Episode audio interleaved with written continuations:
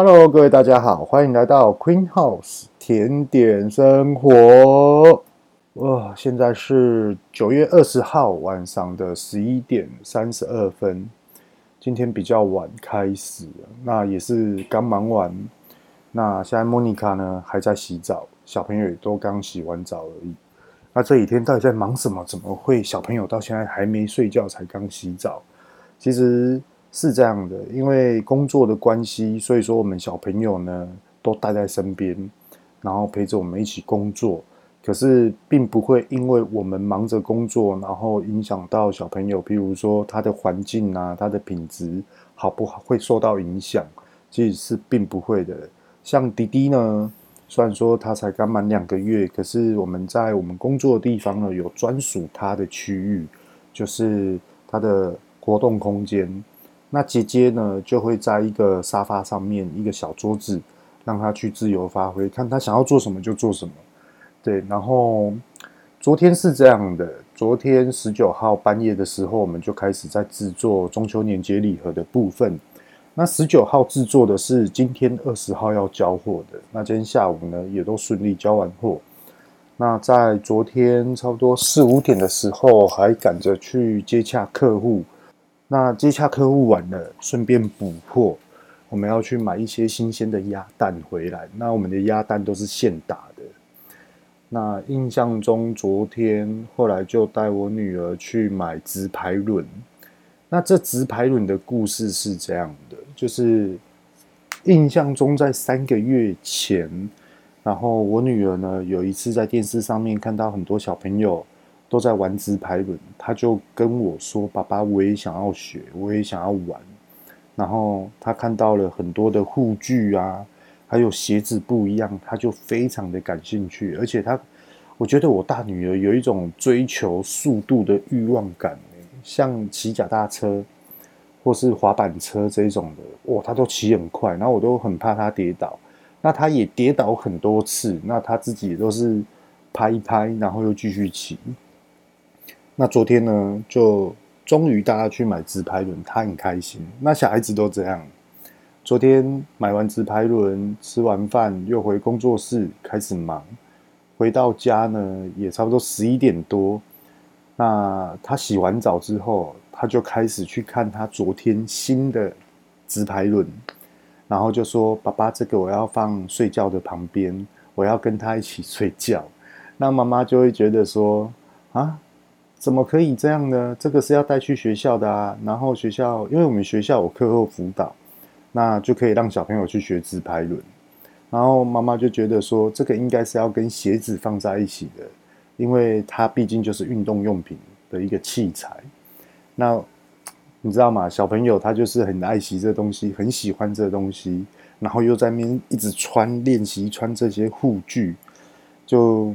感觉到他们的天真、啊，那当然啦、就是因为天真是无价的，所以说我觉得就是支持他们。毕竟我们小时候也还不是都这样，有了新的玩具，我们就想要跟新的玩具一起睡觉；新的娃娃就会想要新抱着新的娃娃一起睡觉。那只不过说小时候可能爸爸看到说，哎呦，怎么玩具都睡在旁边，可能睡觉会压到不舒服，就帮你收起来这样子。当然啦、啊，现在小孩子也大概是这样。那今天呢，发生了一件事情，我是觉得蛮值得跟大家分享的。是我们开车回来的时候才提呃想到这个问题，就是说，诶，对了，妈妈，那个姐姐这次回来有功课要写吗？上上礼拜有功课，这礼拜没有功课吧？后来妈妈就说有啊，有功课啊，好像还没写。就我女儿说，爸爸，我有写，我自己写完了。你们在忙的时候，我们就自己写完了。其实这句话，这个过程，我觉得自己感触蛮深的，就是因为最近真的很忙，然后忙到忘记小朋友有功课，我觉得这是自己家长要检讨不对的地方。那当然有关于讲到功课，因为毕竟我女儿她也只是小班，其实我对小朋友有功课这件事情，我觉得是一个很犹豫的心态，很犹豫，到底是不是？一定要有功课这个部分，又呃小班就有功课，中班也一定有，大班我相信肯定一定有。接下来就一年级了，每天都会有功课。那我一直在思考，就是说放假，因为最近是我们的旺季，通常在淡季的时候，我都会有时间呢，就会带小朋友、带妈妈，然后一起出去，譬如说去山上啊，呼吸一些新鲜的空气，或是去吃个山产啊，走一走观光景点，或是去海边脚去踩踩海水，去吹吹海风，这样等等之类的，甚至于很经常带他们下垦丁。所以有关于功课这件事情，我是觉得自己真的是很纳闷。我没有觉得说他是不对的，我也不认为说他是对的。可是我觉得小朋友跟家长相处的过程、跟时间、跟这些的培养出来的小孩子的素质，我觉得这是肯定一定是必须要的。所以说，有时候在那边思考，讲到这边哦，跟大家聊一下，就是说，嗯。因为我们在职场上面啊，通常都是领导者的关系，那也并不是代表说我们就是领导者，然后就是很严苛的对员工，或是很冷淡的、很无情的、很现实的面对这个市场。其实我们并不是这样子的人哈。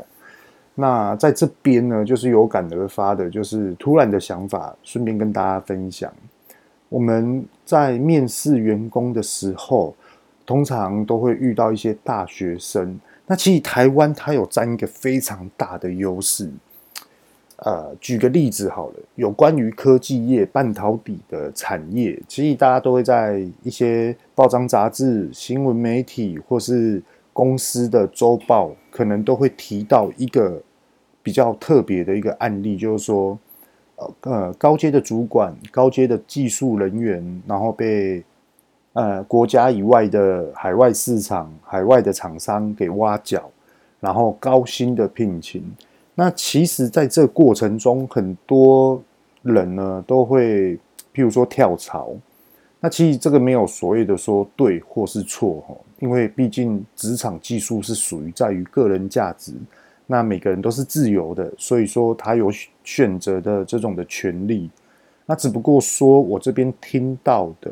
就是很多人呢去了海外市场，虽然说很高薪，虽然说哇，他可能就是薪水一样，可是他的职权，他所掌控的领域跟他的涵盖面是有所不同的。可是通常往往很多人都想要回台湾，然后再回到他之前的公司，那就同等于重新来过。那有关于这个的。资讯是这样的，就是也因为很多人跳槽或是又重新来过，而母公司就是难以接受的部分。所以说呢，现在很多科技业、半导体的产业，他们都跟大学学术研究。那其实这样是好的，非常好的。为什么呢？跟大家聊一下哦，就是说公司培养一个人，他们没有办法去。掌控这个人的未来的选择权，就譬如说 Apple，Apple 的，例如说资安顾问的这个的职缺，你只要进入 Apple，他们可能呢，你的领域非常高的话，他可能就是直接跟你签约十九年。那十九年呢，这个部分这个过程，Apple 呢还会让你去上课，就譬如说海外的学校。然后还有一些专研专精的课程，都会让你优先去上，这属于比较栽培性的高阶人员。那当然啦、他就比如说十九年，那你有专业知识、专业领域，那他们可能开价就是新台币一亿两千万以上，或是一亿两千六百万以下，这是真实的哦。那他们呢也会说，那你现在目前的家境状况？那如果说你家境状况是 OK 的，那他可能就是说你是不是要信托这个部分？那其实 Apple 它都会帮你做一个安排好的一个规划。那当然啦、选择权还是在于您个人。那也就是因为这样，现在就来分析为什么跟大学生合作会有非常好的一个优势。很多国际的厂商或是台湾的半导体的厂商，他们在想什么呢？因为很多人都往外流。而且都是资深的干部，他们没有办法去掌控，所以说是不是技术同等于外流？母公司就会认为说，好，你要跳槽，那你就去。可是呢，去那边我们也是祝福你。当然，母公司也是承受了说，栽培你这么久，然后你又带着我们的技术出去外面，是不是我们本公母公司里面的技术的资产就一直无限的在分享？其实很多的半导体产业的公司都一直在思考这件事情，而且一直在思考到底要怎么去把这个的人员往外流的这个的伤害降低。所以说，他们就反向思考了：我要来去跟学校合作。你现在资深的干部，你现在好跳槽，我母公司在栽培新人，而且栽培的速度会是更快的。因为栽培新人，他就同等于是一张白纸。公司呢，可以帮你去撰写，写得很漂亮，那也可以去深深的栽培你。可是呢，一般只要是你有权利可以跳槽的一些资深干部，他们就同等于什么？就是一张报纸，他们不断的一直在复写时事，无论是正面的或是负面的，那终究于可能负面的或是自我的思维会比较来的。深厚，所以说变成公司里面呢，我没办法再给你新的东西，可是我们还是一样不放弃的栽培你。那你今天既然选择了跳槽，我们还是支持你，尊重你的选择。其实这是两码事的，我只是讲的非常非常微软，但那 如果是公司的话，那是非常严重的事态哦。所以说很多他们都去跟学校做合作，来去栽培新人。来去做一些更创新的一些的思维想法，带出公司里面的资产的价值，其实是这样子来的哦。呃，今天话题讲到这边呢，那我今天就来开另外一个话题，非常跳痛的，因为我发觉到啊，最近我的 Podcast 的听众人数不断的在增加，那我也一直在观察说，诶，听众大概是几岁到几岁？那这边跟大家分享一下，就是说。我们的 Podcast 的听众呢，大概都三十二岁到四十三岁这边。那我相信三十二岁到四十岁这边呢，也许很多人都是准备要升到主管，或是已经升到主管了。那也许是资深的主管，那可能面临到了一些的挫折。那我在这边呢，就跟大家分享一下，就是身为主管啊，如果说你要一路顺畅，或是嗯，提升自我的价值，还是说受到很多的你旗下的伙伴团队给予肯定的做法，到底有哪几样呢？那在这边，我都会运用我生活所看见、所听见，是真实的去聊天所体会到的，来去跟大家聊一下。那在这边讲解的过程中，我觉得我会讲的比较细一点，那可能这个段落会比较冗长。那如果说大家诶想要直接听重点的话，可以用快转的方式哈。其实我们在生活周遭啊，我自己的生活周遭，常常都会听到一些，譬如说二十八岁到三十五岁这个部分的人士呢，或是生活周遭的朋友，他们都会有想到一个概念，就是说，譬如说他现在只是开一台 Toyota，或是开一台尼桑，或是开一台 Honda，那他们就会说。我想要换一台宾士，我想要换一台 BMW，也就是说，他们想要换一台进口车，表达在他的朋友生活圈里面呢，他的成就比较不一样，或是想要给人家更多的肯定。即使今天的话题是有关于新上任，或是你已经上任的主管，好为主题哦的立场方向去思考的话。其实我是不建议去换进口车，或是换什么样的车车子来表达你自己的身份。其实我是觉得这是非常没有必要的。跟大家聊一下，说为什么呢？因为第一个，如果你今天你是二十八岁到三十五岁的年轻主管，你会让你的团队认为说你比较有一个距离感。为什么呢？我们都开国产车，哇！你开进口车，哇！你好厉害。虽然说你很厉害，可是他们只会在第一个月认为你很厉害，接下来他们可能会觉得说：“哎呀，主管他的 sense 比较高，他的 level 比较高。”那也许一般的员工会认为说我们比较务实一点，我们还在努力中，还在上进中。那这个部分呢，还是要保留一下距离的空间，其实隐隐约约都会有这个的问题。那再来呢，比较不建议的第二点是这样，就是说，嗯，我觉得要拥抱大自然。为什么？因为其实大自然才是真实的。你拥抱大自然，你就会隐隐约约的会去体会到自己最深的情感，或是在生活周遭呢，你会注意到了非常多的小细节。为什么呢？因为你拥抱大自然，你会带谁去？一定是带你的家人或是长辈一起去。那其实，在陪伴的过程中是非常珍贵的。例如说，有些人就是年轻的时候可能不懂事，然后懵懵懂懂的、跌跌撞撞的。当真的想要回去陪伴家人的时候，可能那时候家人的身体状况比较不适，所以说呢，来不及去做到陪伴这个部分。那其实你懂得去陪伴你的家人，那你就更懂得你带给团队的一个很深情的一个感受。尤其是台湾目前最畅行的露营活动，我觉得这是非常好的一个交际的一个方式，而且是让自己休息，又可以让自己得到一些嗯放松跟健康。那再下一点呢？第二点会是什么？会是要懂得去嘲笑自己。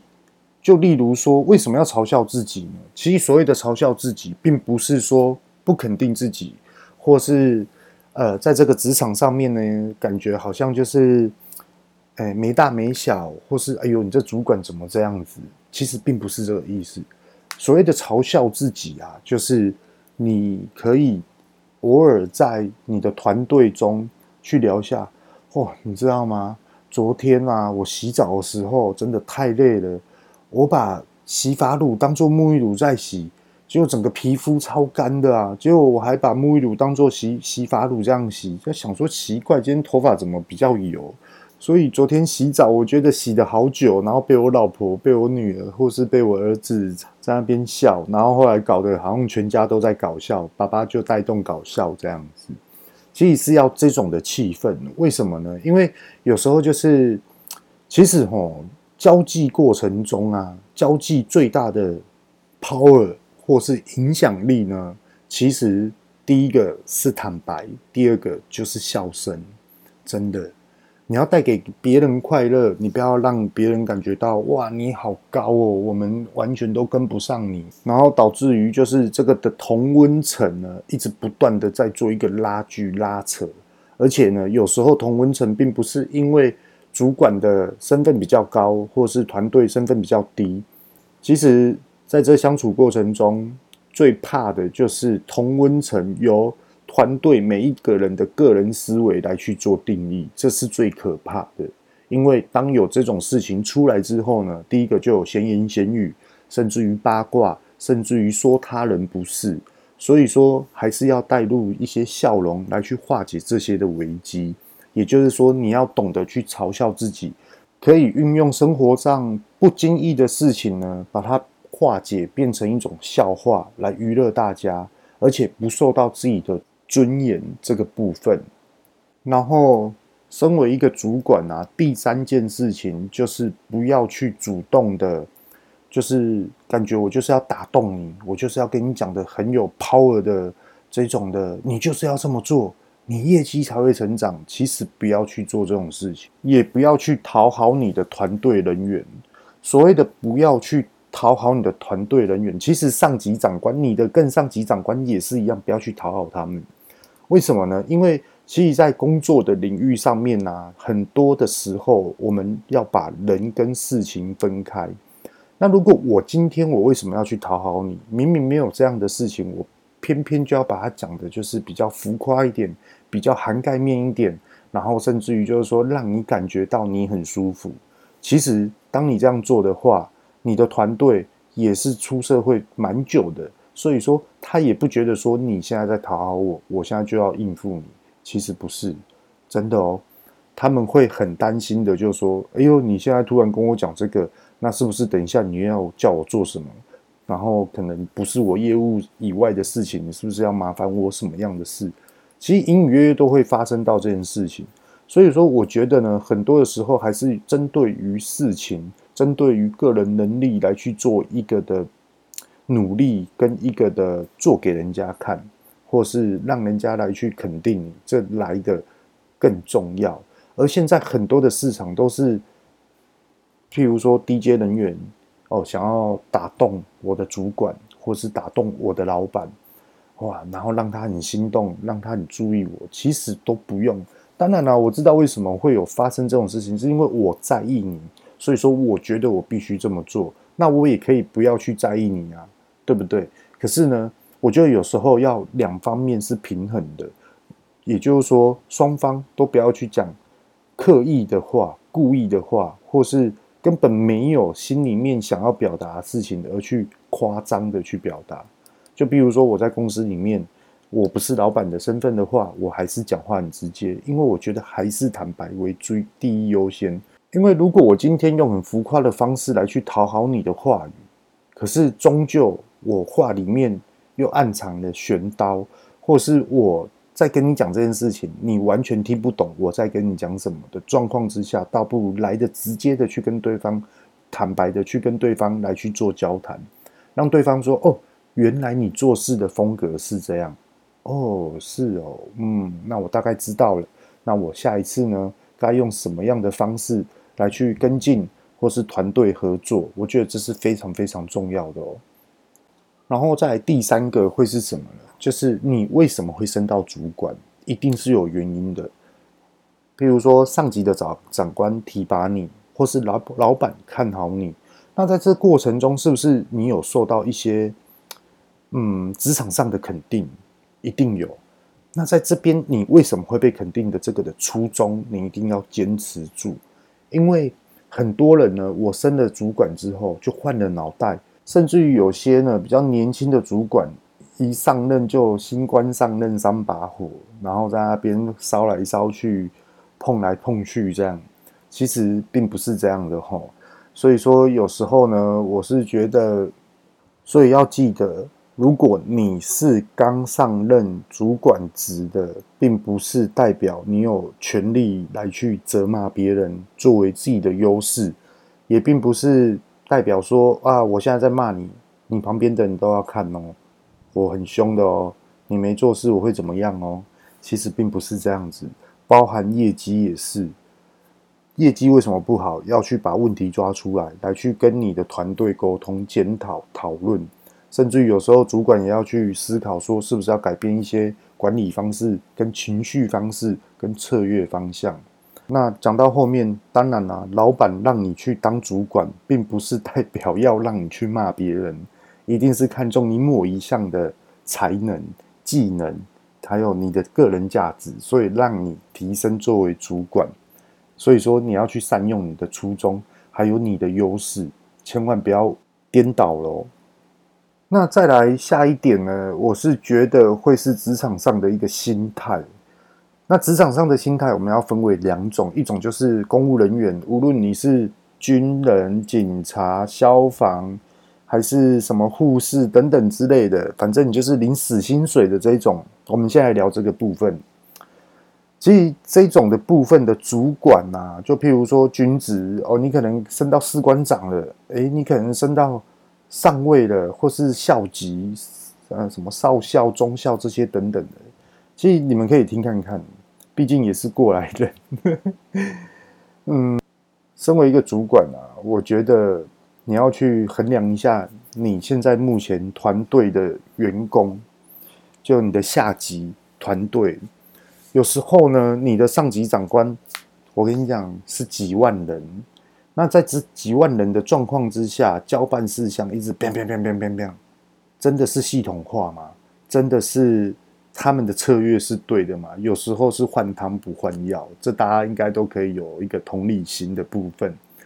所以说，有时候有关于这种领领死薪水的主管哦，公家机关的，我是觉得你要去懂得去善用你的团队，有时候会变成是上级交办下来的，我到底要怎么去做？甚至于不做，真的很多时候都是选择不做，而是一个转向的一个交代，一个面向。做也只是做表面，因为你要去思考，你下级的人员已经忙成这样了，已经都没什么在睡觉了，而且人就是缺少。那在这部分呢，我要再交办事项给他们吗？不可能。那我身为主管的我，我又可以完成这件事情吗？通常是没有办法的。所以说，有时候你要懂得去跟上层推事情。所谓的推，就是不要接。那你也要去跟下属人说，OK，现在有一件事情交办事项下来，可是我有把它推掉。那我希望你现在把你身边所做的事情把它做好，不要有任何的缺失。我觉得这样就够了。这也就是公务人员的思维。好，那我们现在就来讲一个职场上的。所以职场上它是这样，就譬如说我今天我是什么样的部门，我们这部门的优势是什么，我们的专业度又是什么？那是不是你旗下的伙伴团队，大家开始去分工？那在这分工的过程中呢，主管一定要去思考说怎么去优化他们。所谓的优化他们，就是让他们的事情减少，而去做重点。这是非常重要的哦，也可以坦白的讲，就是你要去教你的下属怎么去把事情缩短，完成一件事情哦。而且你要懂得去善用时间，多出来时间，甚至于你要去偷懒，你要去哪里接开发客户，你要去做什么样的事情都可以。我们要做最有效率的事情，不要去做治标不治本的事情。所以说，很多时候呢，主管要懂得去沟通。所谓的沟通，并不是去跟上级沟通，去跟上级沟通是基础的，也就是你懂得去跟上级沟通，所以说你才会升为主管。可是身为主管，很多人都忽略了，你更要懂得去跟你的下属沟通，也就是你的团队、你的伙伴，怎么去凝聚他们的向心力，而代表你的部门的坚强。有些公司行号，很多人他们都会说，哦，他们的会计部很厉害。哦，他们的业务部很厉害，他们的采购科很厉害。至于呢，有些不一样的科呢，都会来去羡慕。哇，这个这个科好好哦，哇，都还会忙成这样子，还有时间大家一起出来吃饭。这个部门真的太厉害了，太多太多这种事情了。所以说，在职场上面，大家要特别注意一下。然后还有一个非常重要的一个关键，当为主管啊。你要试图的去让你的团队的某一个人，或是这个团队，让他们感受到成功，甚至于主管来去辅助你的团队，让他感受到这件事情终于完成了，你终于感受到成功了，哇！你终于感受到好多人在肯定你，或是好多人在肯定你的团队、你的部门旗下的人，你一定要让你的团队感受到这件事情。为什么呢？其实这件事情你要感受到非常快乐的哦，你不能有嫉妒的心态。可是现在职场上面非常非常多负面的这种的思维，那其实很多新创的公司啊，他们都会鼓励这样，这不是直销哦，这不是哦，因为你让你的团队感受到成功的结果，会让他感受到这个的团队的向心力有所的提升。第二个是他更热爱于在这个地方这个领域。因为他受到认同，所以他会提出更多的热情来去跟主管讨论。有时候他提出的，因为热情而提出的 idea 是可能这个团队谁都不会想到的事情，而他突然感受到成功了，突然开窍了，突然得到另外一个领域的话，哇，起来了。所以说，这是非常非常特别要注意的一件事情。而且，其实他身为主管，你必须要去提拔别人，这才是最根本的事情，而不是身为主管之后就一直占缺、占缺、占缺。其实不是哦。那下一点呢，会是我们在很多的文章报道上面都会讲到说，哇，你要对什么样的事情呢、感到热情，或是你要不断的一直去发展你对于。什么样的看法而感到热情这种的部分，热情这两个字哦，先跟大家讲一下，就是说有关于主管面对到热情，往往会碰到的绊脚石会是什么？就是譬如说，哎，我觉得这件事情不错，哎，哎，谁谁谁谁，你可不可以去研究一下这件事情啊？对啊，对啊，哎，我觉得这方向很好，哎，哎，我们来去试看看。结果过了一个礼拜之后，诶，那个谁谁谁，你再来，你再来。后、我跟你讲，我又在媒体上面看到了什么样的 idea，我觉得这好好哦。诶，你去研究一下，去研究一下。结果后来，你的团队全部所有人一头雾水，就是因为你的热情，所以呢，他们没有办法去找到真正他们要去完成你的交办事项。所以有时候对于热情呢，是怎样？是生活上的热情，而不是职场上的热情。职场上的热情是原本就是要有的，而且它这种不叫热情，它叫做一个专注力，它叫一个 focus。真的，所以说热情呢，你应该是说，哎，我最近啊，发觉到，哎，这个帐篷不错，哎，哎，我们改天来去露营啊，大家一起出去玩呐。好了，好了。好，这个礼拜去玩玩了，哎，快点，我们再来安排下个月。哇，大家感觉到不错，哎，大家就踊跃报名。结果后来两个月就露营一次，或是半年露营一次，或是三个月露营一次。我觉得这才是真的叫做热情，因为我们去做其他的休闲事情，是大家一起休息、一起放松、一起讨论，然后再回到公司呢，我们再去做一些工作上的交谈。其实在这边呢，呃，磨合的默契。还有一些磨合的一些的个性呢，其实大家往往呢都会看得比较开，而且在团队呢与人交谈过程中，才不会有一种负面的思维想法来去思考某一件即将要办理的一些事情，这是非常非常重要的。那以上呢就是想要表达出来，就是有关于一般职场上面的主管该注意的一些的小细节，那分享给大家。现在时间也即将快十二点了，也不晚了吼。因为明天啊，其实这几天 Queen House 里面有很多的团队都回来，然后哇，大家为了中秋月饼开始狂捏啊，真的是捏。首先，先跟大家讲一下中秋月饼它的制作过程到底有多麻烦，它的流程到底是怎样。一开始呢，我们就是要制作馅料。OK，有酥皮的馅料，有鸭蛋啊，鸭蛋也要烤过，也要处理过，要去腥味。那再来就是红豆泥，也是要去搅拌，然后还有很多的，譬如说芋头口味的，你就是要专门做芋头口味的，还是乌豆泥的这种的部分，看要什么口味，你就要去制作什么样的口味。OK，好，然后。蛋黄酥呢，其实它的精神是在于它里面的鸭蛋的口味，跟它外面的酥皮，真的是要有一点点带出层次。那近期呢，也就是说，因为我们要分馅料，它的比例是非常将就的。然后再来就是，呃，最内层就是蛋黄，那我们就要去包红豆泥或是乌豆泥，好，然后再来去包它的酥皮这些等等的。好，包完了之后。当然啦，一次做是做三四百颗的量，所以说那个时间是很长的。那再来，好，你做完了，你要涂蛋液。那蛋液呢，也不是说随便乱涂的。OK，好，涂完蛋液你就开始烤。那你烤过程可能也要一个小时，一个小时烤了出来之后，你要去给它就是自然的降温，你不可以拿电风扇去吹哦。甚至于我们那时候会把冷气的温度调降至十九度。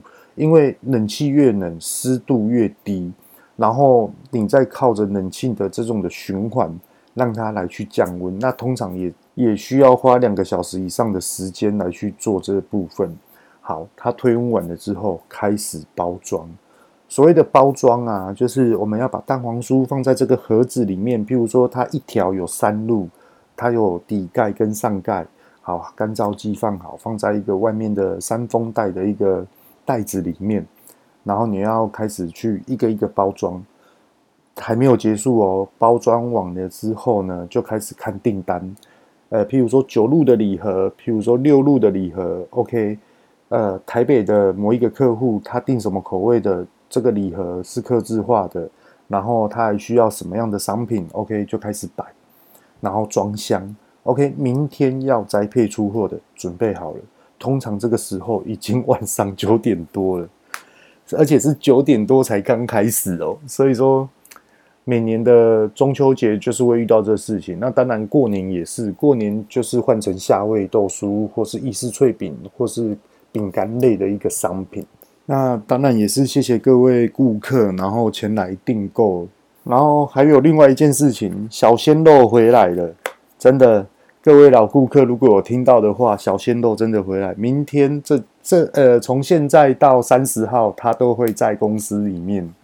那为什么会叫小鲜肉呢？其实他是一个暖男，他是一个很温柔的一个男生。以前呢，哇，也是因为他的风波，很多的老顾客，诶，今天要送货，嗯，那你再麻烦小鲜肉送来。没有啊，就看到他就很开心啊，他就很温柔啊，然后就是女孩子的菜。对啊，可是真的，他的声音呢比较温和，而且他的服务是真的很中肯啊。他就是没有在乱讲的，还是乱噱头这种。讲到这里啊，我真的要 complain 一下。我们曾经在百货公司设柜，然后小鲜肉都会去站柜。只要是小鲜肉站柜，就有免费的饮料可以喝，还有什么 水煎包啊。小上海啊，这些等等之类的，然后还有一些柜姐就说：“哎，你是那个柜的老板哦？哎，请问一下，那个你们前几天那个男生啊，他什么时候放假？”哇，我的天呐！对啦，我我跟小鲜肉是有在健身啊，有时候我们会去聊到一些呃肌耐力的事情啊，或是减脂的部分，或是说，哎，我现在的脚可以承受我身体的几倍的力量，这样子。然后有时候就是我们两个在聊，像今天就有这样，就是说哇，好久没来了，哎呦，有变瘦哦，哇，然后他也变壮啊，啊，我变瘦这样，结果后来莫妮卡在旁边就会听到，嘿啦，一个变壮，一个变瘦了，嘿啦，你们两个就把我超死啊，害我都没有办法运动，我还是胖胖的。其实莫妮卡她会嫉妒呢，她会不高兴呢，然后我就跟小鲜肉就是讲说，好，不要讲了，不要讲了，不要讲了。可是，呵 呵在这上面，Podcast 上面讲莫妮卡的糗事，我觉得这样也不太对。不过要讲一句真实的，就是，呃，莫妮卡，我跟莫妮卡刚认识那时候还在恋爱的时候啊，其实那时候她真的很漂亮，超级辣的，因为她身高就一百七十三公分。然后那时候很多很多的，就是创业者啦、事业家啦等等的都在追她。对啊，那她也是因为生产完之后呢，变这样。那她现在还在努力中啊。对啊，OK，那我们今天呢就大概聊到这边。这里是 Queen House 甜点生活，我是遇到贤，各位拜拜。